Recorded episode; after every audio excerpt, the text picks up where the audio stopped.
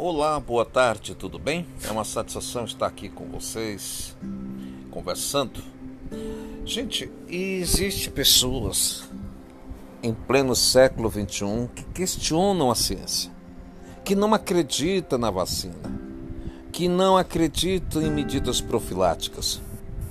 Essas pessoas são, como foi tipificado pelo despresidente miliciano e genocida Jair Bolsonaro, como os genocidas. Aquelas pessoas que acreditam nele de maneira fidedigna, como se fosse uma seita, o bolsonarismo. Eu sou Marcos Eduardo e vamos conversar agora sobre política, sobre assuntos pautados que pode interferir direta ou indiretamente na sua vida. Tudo bem? Vamos lá. Pois é. Os genocidas estão em todos os lugares. Pode estar até dentro da sua casa e você não sabe disso. São pessoas que acreditam que a oração por si só ela vai blindar a pessoa de todo mal. São pessoas que ignoram gratuitamente as exortações, os, os conselhos da Organização Mundial de Saúde. São pessoas que detestam lockdown. São pessoas que procuram fazer todas as peripécias para se contaminarem. Só que esses genocidas não são mal por natureza. Por um motivo ou por outro, são pessoas que são tentadas ou tendenciosas a acreditar no despresidente miliciano e genocida. Mas, infelizmente, essas pessoas são surpreendida quanto igual a mim e a você que temos consciência da vida. Hoje em São Paulo, um rapaz acordou do coma, oriundo de um Covid-19, e esse rapaz efetivamente ele foi autor da contaminação dos pais pelo Covid-19 e consequente morte. E com o despertar da UTI, ele foi notificado do ocorrido ele ficou em estado de choque, ficou quase em estado vegetativo. E é mais um processo de superação e trabalho intrínsecos e íntimo que essa pessoa vai ter que fazer. Então, a gente precisa ter um pouco de tolerância, paciência, porque isso não tem grau de esclarecimento. Acredite você ou não, existem pessoas esclarecidas, pessoas que têm um nível superior, que, pessoas que têm um nível secundário, pessoas que têm o um primário, que têm a mesmíssima conotação da, é, inocen, da inocência né, que faz o, o inocentismo, né, o, ino, o inocentismo que vira é, é, aquele genocida, né, o, ino, ino, o né, porque ele não sabe efetivamente do genocídio que ele está promovendo.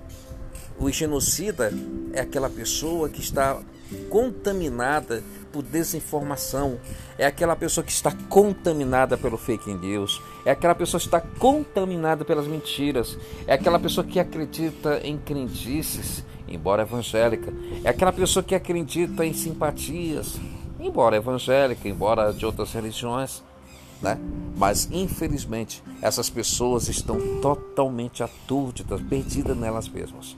E quando percebe que elas foram o grande protagonista da morte de pais, de, de mãe, de irmãos, primos, sobrinhos, entra em estado de choque e talvez nesse processo não volte mais.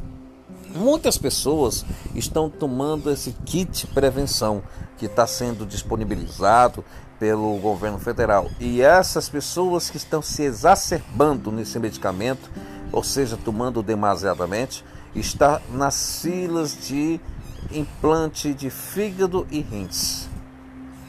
Olha onde nós chegamos. Ou seja, as pessoas acreditam que vão se precaver contra o Covid-19, que efetivamente não se previne e não se, não se vão se prevenir e não vão se precaver em absolutamente nada. E além do problema do Covid, vão ter que administrar dois outros problemas seríssimos, que é o implante do do fígado e o implante dos rins. Por quê? Porque fica em frangalhos, fica praticamente uma sopa com esses medicamentos. Então, tenhamos paciência, vamos orando, confiando, mas nunca perca a observância na ciência. Atente-se às, às profilaxias, às, pre às medidas preventivas que são alardeadas pelo governador, pelo prefeito da sua cidade e do seu estado. Tenha respeito ao lockdown.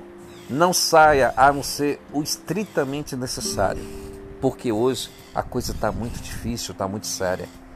Não tem mais faixa etária privilegiada para ser alcançada. Antigamente, quando surgiu, dizia-se que os idosos eram a faixa etária mais propensa, mais suscetível de ser alcançada, mas não, não é. Hoje nós temos ciência que pessoas é, efetivamente é, estão morrendo em tenra idade. É, ontem eu tive a notícia de um amigo meu que ele perdeu uma, uma, duas crianças simultaneamente, uma de 13 e outra de 10 anos. Eu não queria estar no lugar desse pai. É uma dor quase insuportável. Você imagina perder um filho, tão doído deve ser. Avalia dois. É uma situação que não tem narrativa, não tem palavras, não tem explicações para efetivamente se fazer entender num momento tão trágico, tão doído, tão dilacerante. É muito difícil.